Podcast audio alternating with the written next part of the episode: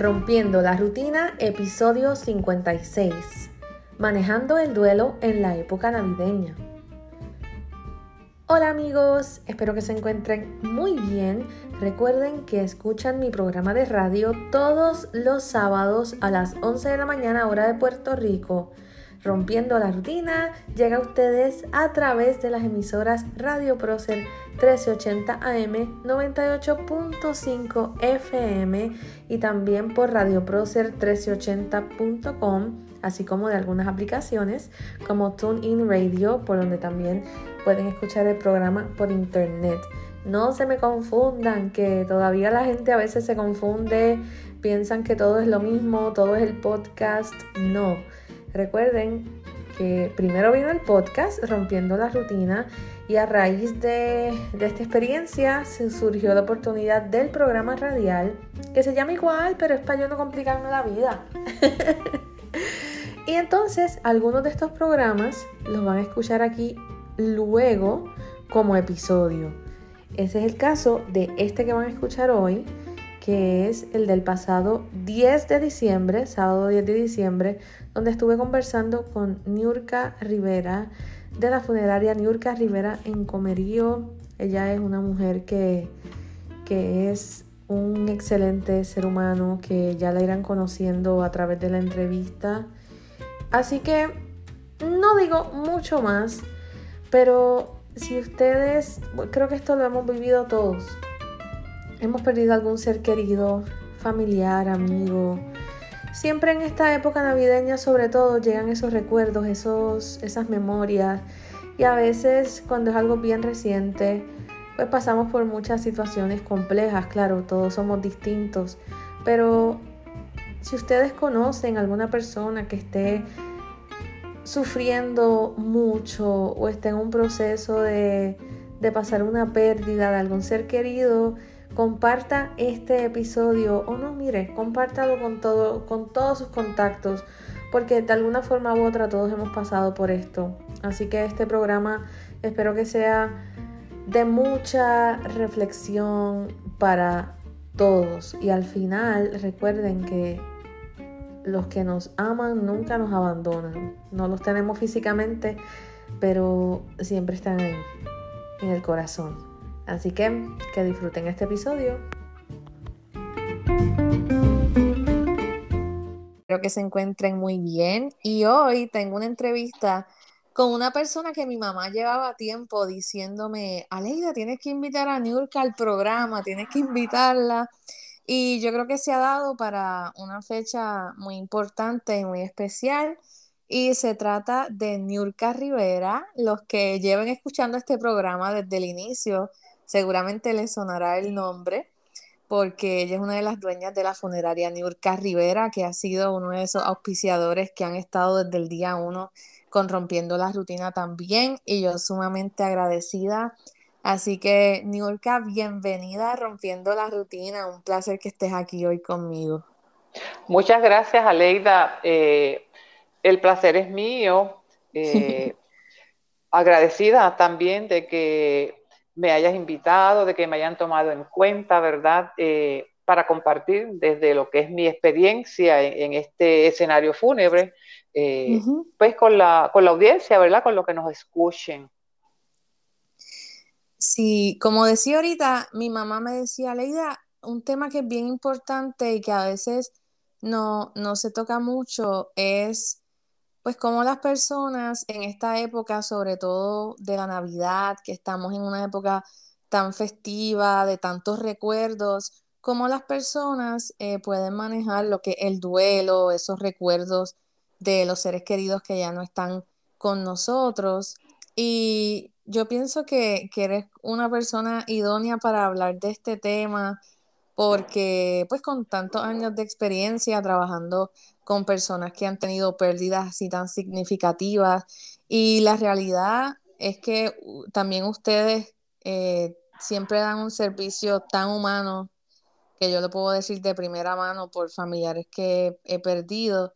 Em, y pues me gustaría que pudiéramos hablar un poquito sobre eso. Yo sé que las personas, pues cada uno es un mundo y maneja las cosas de forma distinta, pero tal vez hablar un poquito de, cómo, cómo, cómo podemos manejar esa, esas pérdidas o esos recuerdos o qué, podemos hacer en, esta época, sobre todo que, que, uno está como tan sensible, ¿no? Pienso yo.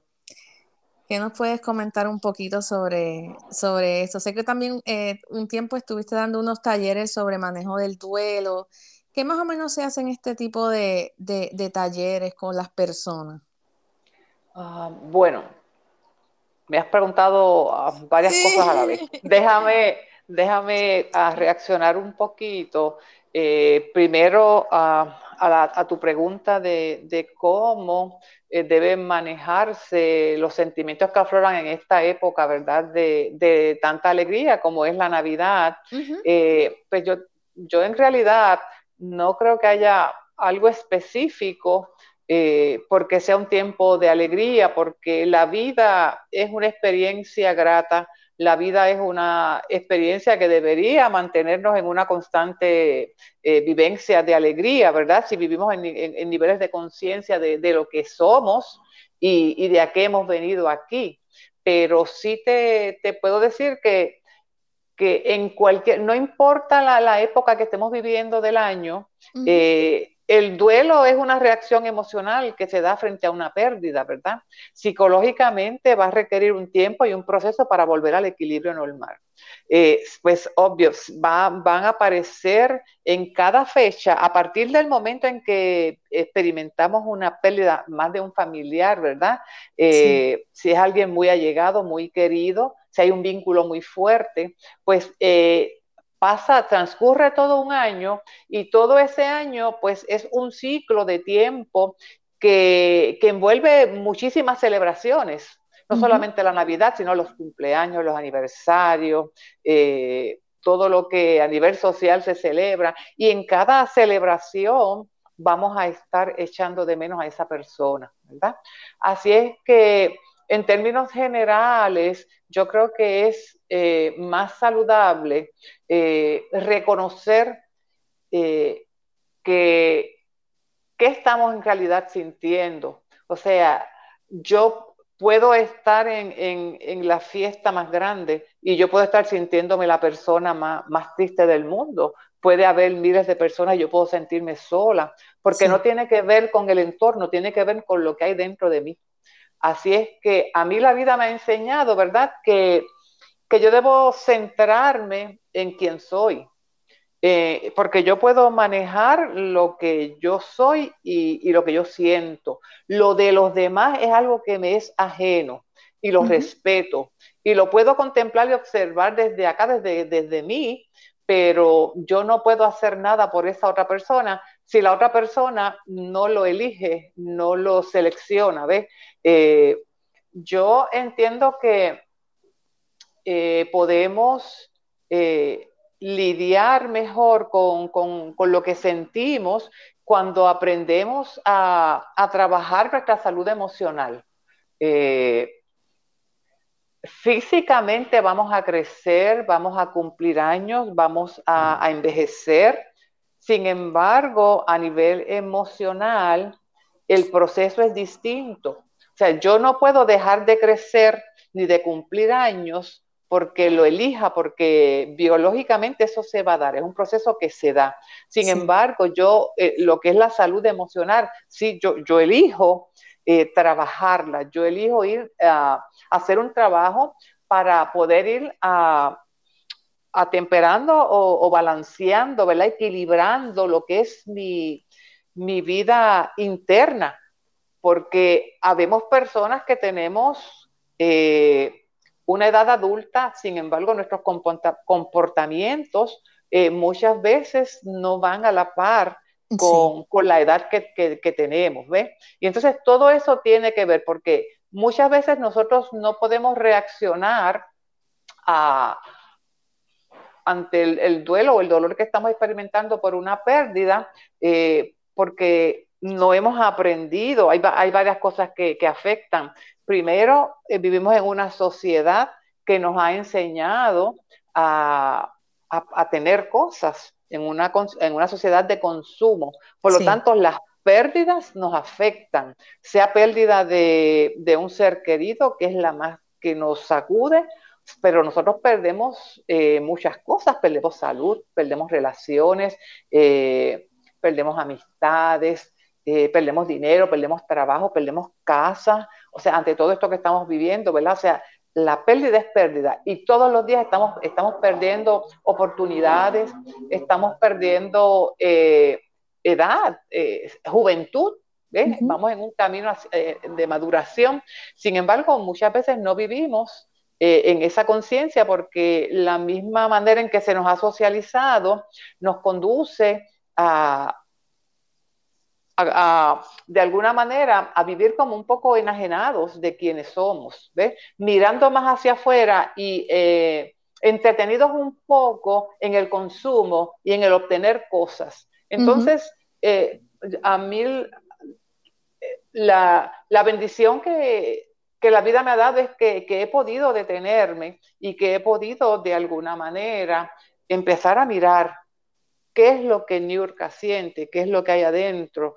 Y, ante eso, pues he aprendido, he hecho muchos procesos para aprender a identificar lo que siento, para aprender que, que yo soy responsable de mí, porque si yo estoy bien, los que están a mi alrededor van a estar bien también, ¿ves? Así es que eh, llevando esto una vez más a lo que es la, Navidad que se aproxima, yo pienso que, es una, un, gran momento para, para elegir eh, poner la mirada en uno mismo, para hacerme un regalo a mí mismo, para empezar a cuidarme yo como persona, como ser humano.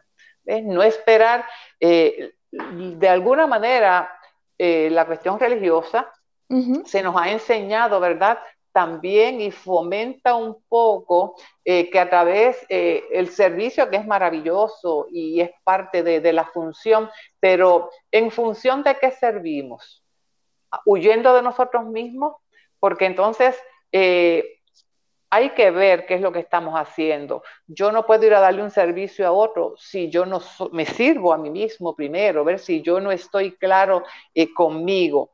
Y si yo no soy capaz ni siquiera de, cuando yo cuando estoy experimentando dolor, duelo por, por la separación, eh, física de alguien que se ha ido de mi vida, eh, llegan estos momentos eh, como la Navidad que, me van a, colocar en, una, en un ambiente, ¿verdad?, de, fiesta, de alegría.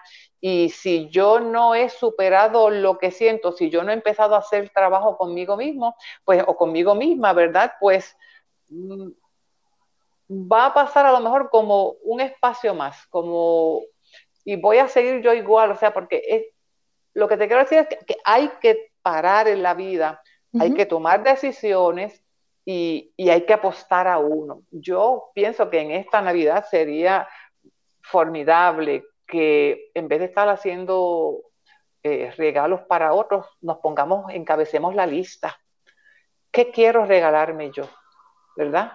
Eh, por ahí como que yo voy, yo voy por ahí, por esa línea. ¿Qué hay para mí disponible en esta Navidad?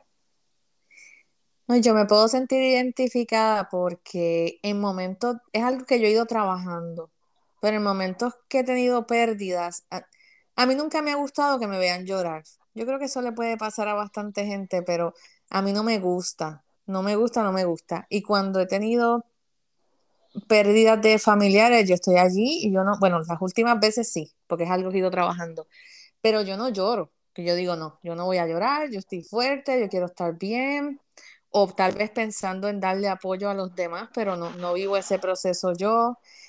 Y, y, realmente pienso que es algo que afecta porque uno como que sigue aguantando, aguantando y hasta físicamente nos puede enfermar. Y, y he ido internalizando de que a llorar no está, no está mal, o sea, no es que yo vaya a ser débil, pero también puede ser un, proceso de desahogo. Como decía ahorita, yo sé que todos manejamos las cosas de forma distinta, pero tal vez uno pensando en darle ese apoyo a los, a los seres queridos o en pensar si los demás están bien, si, como dices, también lo de los regalos, ay, eh, ¿qué necesita fulano? ¿Qué necesita eh, la otra persona, pero si uno no está bien o uno no está preparado para enfrentar las diferentes situaciones, pues al final nos afecta y, y no podemos hacer las cosas bien tampoco. Um, sí, mira, em, voy a reaccionar a lo que me estás comentando. Sí. Eh, me hiciste recordar, o sea, no, no todos vamos a responder a una misma experiencia de la misma manera. Eh, yo siempre cojo una mano, ¿verdad? Y la miro y, yo eh, digo que la palma de la mano es la familia y los dedos son los miembros de la familia. Entonces, cuando tú contemplas la mano, tú te das cuenta que todos los deditos eh, que salen de una misma familia son distintos. Entonces, ante una misma situación que todos procesan, que todos viven, la procesan distinto porque somos únicos, inigualables e irrepetibles. Eh, lo que tú dices de que tú no, no procesas o no tiendes a procesar o a, llorar, ¿verdad? Eh, me hizo recordar que yo tengo una nieta, una de mis nietas, eh, una vez su mamá perdió un bebé, estaba embarazada casi cuatro meses, ¿verdad? Y y entonces nos sentamos a trabajar, a hablar sobre lo que estábamos sintiendo. Yo estaba cuidándola a ella, mamá llegó del hospital con papá y llegaron los abuelos paternos y nos sentamos todos en la sala de la casa. Y entonces la niña muy observadora, eh, todos lloramos, todos hablábamos y ella en un momento se me pega al oído y me dice un secreto. Y en el en secreto ella lo que me estaba comentando es, mi papá parece que no quería al bebé porque no está llorando.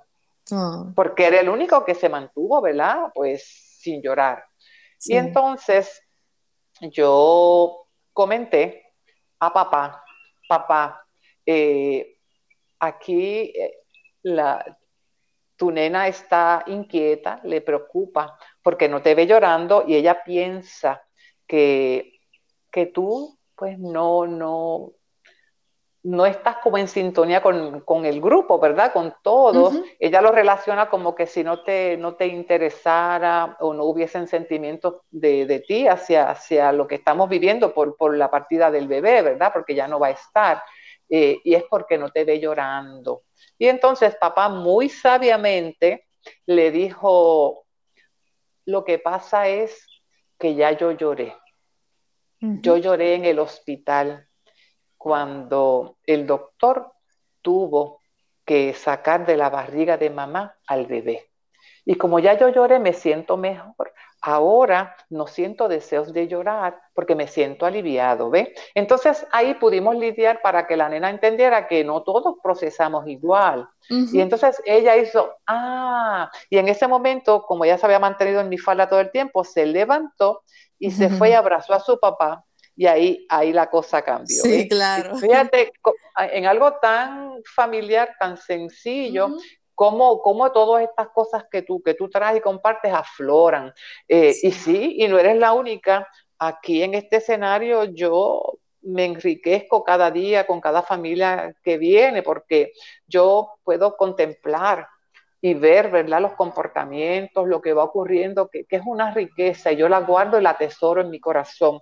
Pero sí, sí veo, ¿verdad? Que no procesamos de la misma manera. Y llorar, llorar es una de las herramientas más poderosas que nos ha dado el Señor, viene en este paquete. Fíjate que cuando nacemos, Aleida, eh, lo primero que, se le, que hace el, médico cuando tiene al bebé, ya que lo saca de la barriga, sea por parto natural, vaginal o, porque hacen una cesárea, es tomar al bebé, ¿verdad? Y, le dan unas, palmaditas, unas nalgaditas para, estimularlo, para que llore, exacto. Eh, la, ciencia dice que es para que los pulmones se, se activen y llore. Sin embargo, a nivel acá emocional, ¿verdad? Es también para que el bebé pueda llorar y pueda equilibrarse y pueda lograr un, balance sacando todo lo que trae, toda esa angustia y todo ese susto que trae de un trabajo de parto que ha tenido que hacer eh, solo, porque está saliendo del único lugar seguro que conocía, que era el, vientre materno, la, cuna. De, la barriguita de mamá, sale a un mundo desconocido, ¿ves? Y entonces todo eso, toda esa energía la está cargando ese bebé y cuando llora a nivel emocional, eh, suelta, suelta esa carga, ves un poco y, es alivio. Así es que si eso es desde que nacemos, fíjate, se nos da esa herramienta para, para aliviarnos, imagínate todo, e, e, es para toda la vida, es para toda la vida y es gratis, no cuesta. Pero también vivimos en una sociedad que nos ha enseñado, ¿verdad? Un poco a, no, a no exponernos delante de los demás, ¿verdad? Sí. Pero... Mira que ya pasó, es como que yo sé que tal vez es una, una reacción de los demás, no querer ver a, a, las personas llorando, pero, pero sí es algo que, que, debe suceder también cuando, cuando uno lo siente realmente. Y no es, no hay mala intención cuando alguien, yo escucho a alguien diciéndole al otro, no, no llores. Es que lo que hay es, detrás de esa palabra, lo que hay es un, un sentimiento de, de, querer proteger, de poder cuidar, de, de, decir al otro, estoy aquí, pero, pero no es la manera eh, mejor, correcta, ¿verdad? de, de apoyar, porque puede hacer que la persona eh, se detenga y, y, deje de procesar y, deje de aliviarse, ¿ve? Y lo que se pretende aquí es que se alivie. Cuando yo escucho, yo es cuestión de segundos para reaccionar, ¿verdad? Entonces yo me pego a la persona, yo paso la manita por el hombro y, entonces con, mucho tacto, ¿verdad? Respetando al que ha hablado, al que ha propuesto, sé fuerte, no puedo no llore, esto le digo sí, esto ser, llorar no tiene que ver con ser fuerte, ¿ve? Eh, llorar alivia, Así es que vamos a ayudarlo para que llore, si vamos a permitirle, hay que dar permiso para que llore. Puedes llorar. Y una vez uno da permiso, eso es algo maravilloso, porque la gente ahí como que, ups, pues lo hace. Y, a veces si están llorando mucho y tú, tú dices, sí, puedes seguir llorando, a veces paran, es el momento de parar. ¿Ves? Pero llorar es la primera herramienta y es maravilloso y alivia. Así es que si de los que nos están escuchando hay alguien que lleva aguantando ¿verdad? Que, le ha puesto plazos muy largos a, detenerse para enfrentar lo que está sintiendo. Mire, busque, no tiene que llorar delante de la gente, como decía Aleida. Usted puede elegir llorar después. Usted puede elegir, lo hago cuando esté solo o sola, pero dése el espacio y dése permiso para llorar, porque el llanto sana, el llanto libera. ¿Eh? Otra herramienta, Leida, lo que estás haciendo tú conmigo, lo que estamos haciendo ahora es apalabrar, hablar, poner en palabra lo que siento. Yo decía ahorita que es importante identificar qué me habita, qué se está moviendo. Aquí en este proceso los sentimientos juegan un papel importantísimo. Eh, los, los, sentidos como tal, más bien, porque eh, van a estar activados a favor nuestro. ¿ve? Y si yo me pregunto a mí misma, ¿qué es lo que yo siento? Eh, se, va internamente, se va a provocar una tormenta de, sensaciones. Y usted lo que tiene es que permitirse sentirlos. Y luego, eh, si tiene que llorar, llora, pero entonces luego entonces empezar a ponerle nombre. ¡Wow! Todo esto que se ha manifestado, todo esto que está aflorando en mí, ¿cómo se llama esto? Y ponerle nombre. Y si, si usted puede, mire, para si piensa que se le puede olvidar, busque un papelito y anote qué fue lo que sentí. Y anote esos sentimientos ahí, porque es importante, es importante identificar qué es lo que nos está habitando en ese momento, ¿verdad? ¿Qué es lo que yo estoy sintiendo? Porque muchas veces todo el dolor que cargamos eh, está asociado a asuntos inconclusos, a cosas que en realidad no resolvimos. Entonces la persona partió y nos quedamos sin decir algo, sin hacer algo, y eso tiene una fuerza increíble que nos atormenta, ¿verdad? Y, y nos lleva a sufrimiento. Y eso no es lo que, lo que queremos. Y yo pienso que ni siquiera el que se fue desea que estemos en ese, en ese nivel, ¿verdad?, de sufrimiento.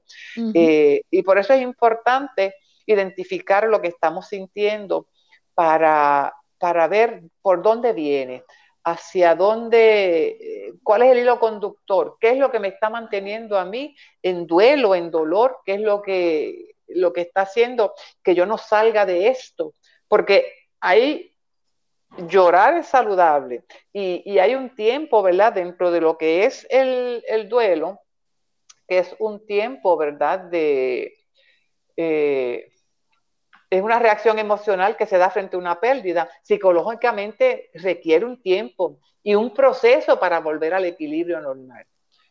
Yo, hablábamos ahorita de que puede pasar prácticamente un año, es el tiempo que se da para que la gente vaya, ¿verdad? Nos vayamos como personas eh, balanceando, volviendo a la normalidad, eh, enfrentando cada fecha y cada situación donde esa persona sigue haciéndose presente, pero la realidad es que físicamente no está, pero sigue, sigue manifestándose eh, a través de nuestras emociones, de nuestros sentimientos, de nuestros pensamientos, y, y eso es una riqueza y no nos damos cuenta, porque no le hemos visto el lado positivo a esto lo que hacemos es que nos quedamos en el sufrimiento de que no está. Estamos tan centrados en la pérdida física que pasa desapercibida la presencia esta espiritual, como yo le llamo, una presencia espiritual porque está en mi mente, está en mi sentir, en lo que yo siento, en lo que yo pienso. Fíjate que si yo pienso algo o yo conecto a través de uno de mis, eh, de mis sentidos con esta persona, puede ser un olor, Puede ser un color que yo vea, una pieza, algo que me recuerde que a esa persona y me conecta, ¿verdad? Un perfume, una comida, lo que sea. Todo eso es sensorial. Así es que si cualquier reacción sensorial que yo tenga activa el recuerdo de esa persona en mí, fíjate que estamos hablando de algo bien maravilloso, de algo bien poderoso cómo esa persona sigue presente, sigue manifestándose, vive en mí, vive en mis recuerdos, vive en mis emociones, vive en mis sensaciones, en mis pensamientos, en mis vivencias. No se ha ido del todo entonces. Entonces, eso es algo que hay que aprender a celebrar, porque es la nueva manera de, celebrar que la gente se queda con nosotros, no se van del todo. Lo que es realidad es eh, la, la separación física, pero todo lo que fue la vivencia, todo lo que fue el vínculo, continúa dándose, no tiene por qué acabarse, ¿ve? Y, por ahí es donde yo trabajo aquí, por ahí es donde yo acompaño, eh, ayudando a que las personas puedan ir concientizándose de esto, ¿verdad? De que algo de esas personas se queda y hay que aprender a descubrirlo y a celebrarlo y agradecerlo. Eso es así. Y mencionabas que hay un proceso, obviamente, del, duelo que puede tomar aproximadamente un año, me imagino, en sus diferentes etapas, pero que cuando ya ha pasado, ya ha pasado, pues tal vez lo que, lo que se considera un tiempo razonable, un tiempo ¿verdad? Ya, prudente y, la persona, pues me pongo a mí, a mí de ejemplo, por ejemplo, si fuera yo, ya yo continúo en una tristeza constante, las personas tratan de, de, reconfortar o ayudar y no, no, sucede. ¿Qué, tal vez yo podría hacer si, si yo siento, wow, yo quiero seguir adelante, pero es mm, algo no, no me lo permite, es una tristeza ya o una pérdida demasiado, demasiado fuerte. Pues fíjate, eh, entonces si, si es, fíjate que tú misma me estás dando la información, ¿verdad? De lo que me estás preguntando, me estás dando un poco de información. Ha pasado un tiempo que pasa como de lo que sería la normalidad. Sigo en unos estados de tristeza, de, melancolía, me siento afectada, no funciono normal, no he vuelto a mi, a mi normalidad, ¿verdad? Así es que esos son los síntomas que te dicen a ti que hay, hay un duelo patológico, o sea, hay algo que no está bien, hay algo que no has resuelto. Eh, y muchas veces pues, hay que buscar ayuda. Nosotros somos seres biopsicosocial y espiritual, o sea, biológicos porque tenemos un cuerpo, psicológicos porque tenemos una psiquis, ¿verdad? Y, somos emocionales. Y somos sociales porque somos seres relacionales, nos relacionamos con los demás y somos seres espirituales porque no somos materia nada más, somos también espíritu. Así es que todas esas partes hay que traerlas a la conciencia y hay que examinarlas, a ver cuál es, por dónde es que estoy más afectada. ¿Ves? Eh, para entonces poder canalizar ayuda. Eh,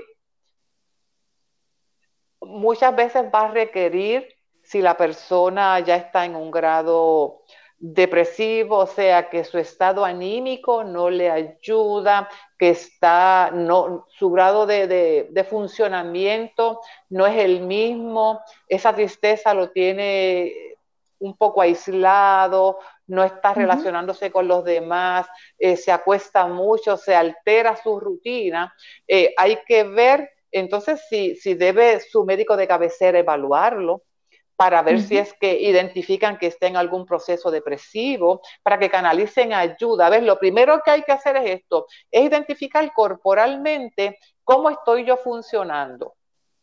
Eh, si mi normalidad se ha afectado, mi funcionalidad normal, ¿verdad? Eh, entonces hay que empezar a procesar ayuda y casi siempre lo primero es evaluar eso. Yo vivo en este cuerpo, este cuerpo es la casa. Así es que, ¿qué, ¿Qué puede estar haciendo que, yo no esté funcionando? Por eso te digo que es importante identificar qué siento, porque eso me puede ayudar a, conectar tal vez con, alguna... lo, que, que yo siento me conecta con, con situaciones, con cosas que pueden ser que estén inconclusas, que yo no realicé. Y casi siempre todo esto está asociado a la niñez. Cosas eh, eh, la raíz de, todos los problemas, mayoría de las veces, hay que ir a la niñez, hay que buscar ayuda, muchas veces psicológica o psiquiátrica, ¿verdad? Para poder lidiar e ir a hacer trabajo hacia atrás para ver de dónde me vienen estos comportamientos, eh, qué, ha pasado, o sea, que yo he dejado de funcionar porque esto me pegó tan fuerte, ¿ve? Eh, hay que buscar ayuda también espiritual, puede ser el pastor, el sacerdote, eh, para ver también cómo estoy en, eh, términos de fe, porque es, en la, desde la fe donde conseguimos, eh, donde único encontramos consolación y esperanza, ¿verdad? De, eternidad. Es eso lo que nos da la fortaleza y nos sostiene para seguir en este caminar, en esta experiencia terrenal. Y si estoy apartado, si, la relación ah, con, la fe no, es, no está eh, encaminada, pues hay, que entonces empezar a dar pasos, a buscar ayuda para que todas las partes de lo que yo soy, poderlas cuidar. Yo no puedo ir al médico, pero dejar abandonado lo que lo que es la cuestión emocional, lo que es la cuestión espiritual, ¿ve? Porque todo está hilado. Yo soy un todo, yo no soy partes, yo soy todas esas cosas juntas. Así que yo tengo que atender todas esas cosas. Pero ayuda, ¿verdad? Por lo menos aquí a mí me ayuda, pues, eh, parte de la preparación que tengo, ¿verdad? Eh, los cursos que he tomado también en tanatología, pues yo tuve aquí el privilegio de tener seis grupos de, apoyo para personas que estaban procesando duelo. Eh, y fueron seis grupos que se trabajaron aproximadamente dos meses. Se trabajó ocho semanas eh, y cada semana, era una vez a la semana que nos reuníamos, una hora 45 minutos, casi hasta dos horas, para hacer trabajo vivencial. Era más bien ir hacia, hacia adentro. Era un taller de trabajo. Aquí el que venía interesado en participar, primero tenía que elegir la experiencia eh, y segundo tenía que hacer un compromiso de trabajar. Porque aquí la, el problema lo tiene la persona, pero también tiene las soluciones. Yo simplemente soy una mediadora, un canal para ayudar a que la persona se, se, autoencuentre, ¿verdad? Y, e ir ayudando a identificar y a buscar allá en el pasado esto, qué es lo que está pasando. Y la experiencia del grupo es maravillosa, de verdad. Yo paré porque el tiempo aquí me... Sí. Eh, es muy, eh, lo tengo limitado, pero por lo general yo no le niego a nadie que se acerque, ¿verdad? Tiempo para conversar, para ayudar. Eh, si tengo que atender a alguien, lo atiendo desinteresadamente, eh, porque es algo que el Señor me ha dado de verdad y que amo. Yo amo este trabajo.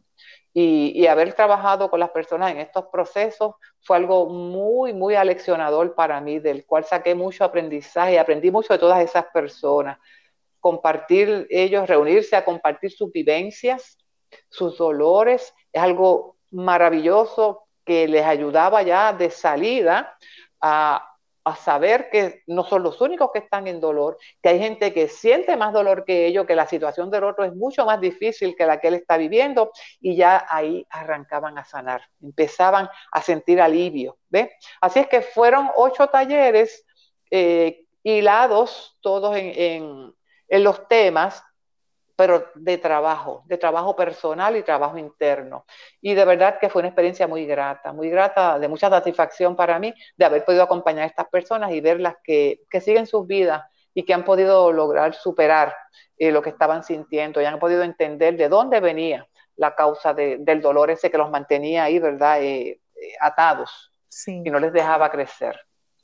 Yo tengo una pregunta ya para ir terminando, pero es algo que es que por situaciones que he visto con conocidos o personas que he escuchado.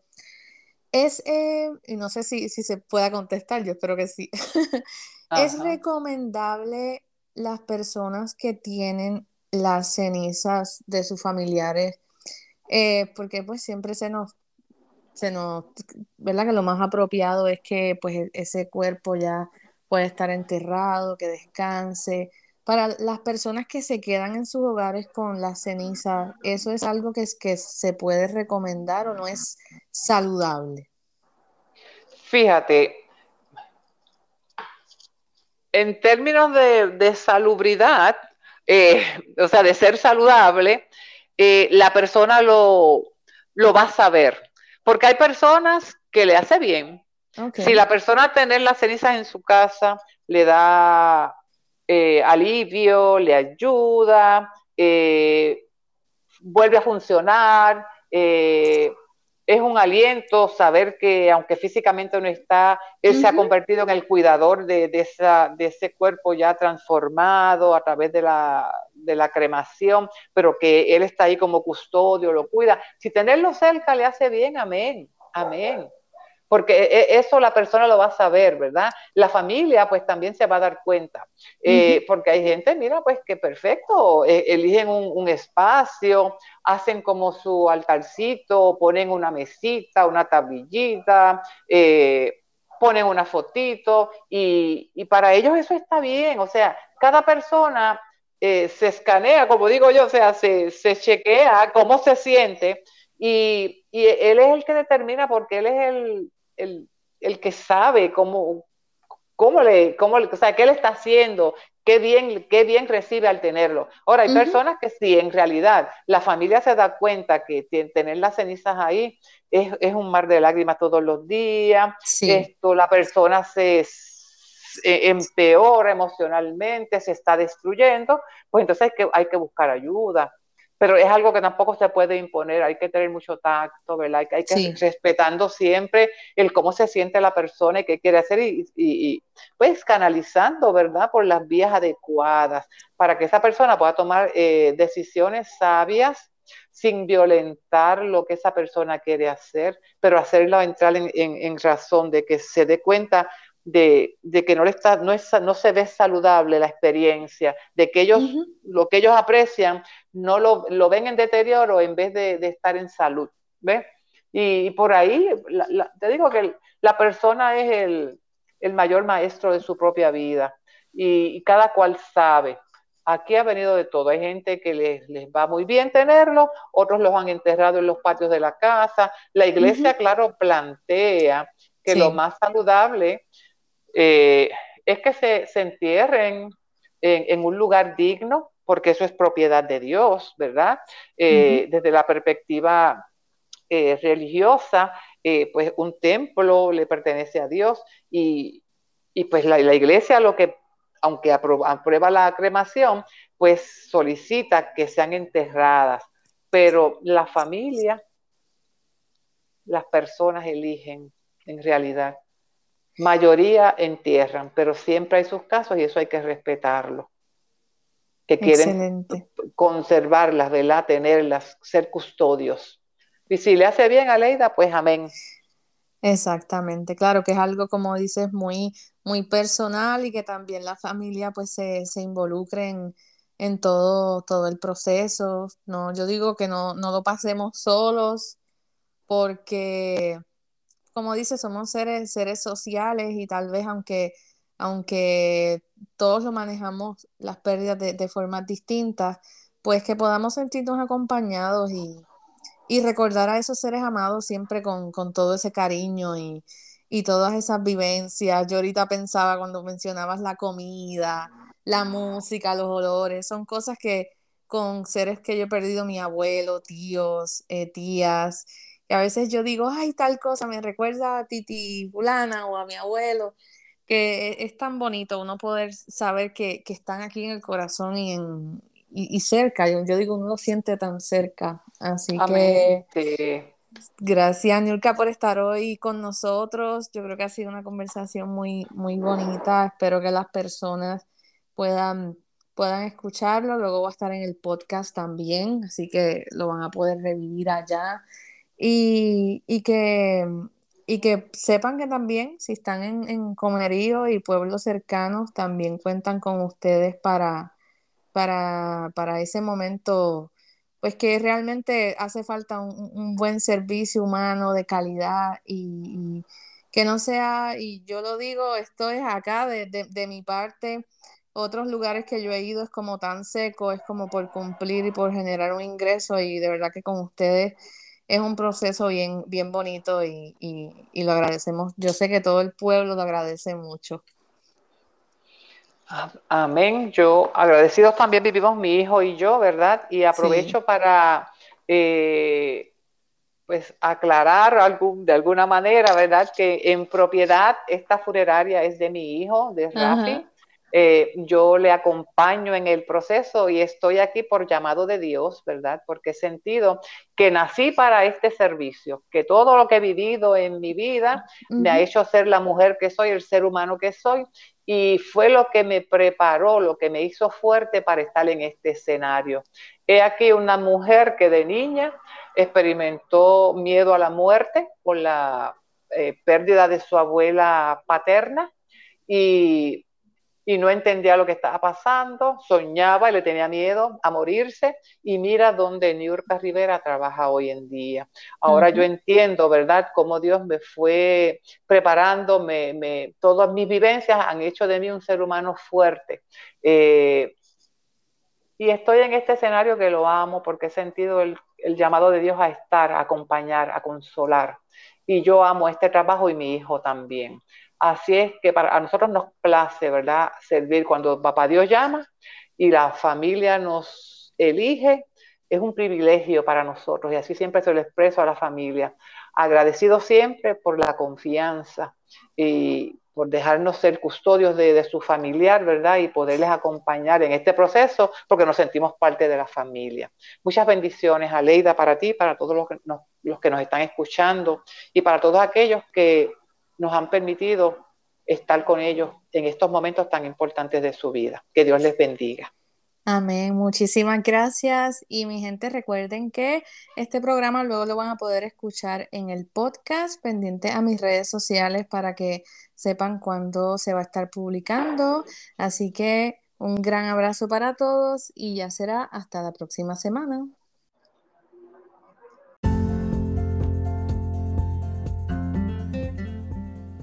Muchas gracias por haber escuchado este episodio. Busquen Rompiendo la Rutina en su plataforma de podcast favorita y suscríbanse para que así no se pierdan ningún episodio.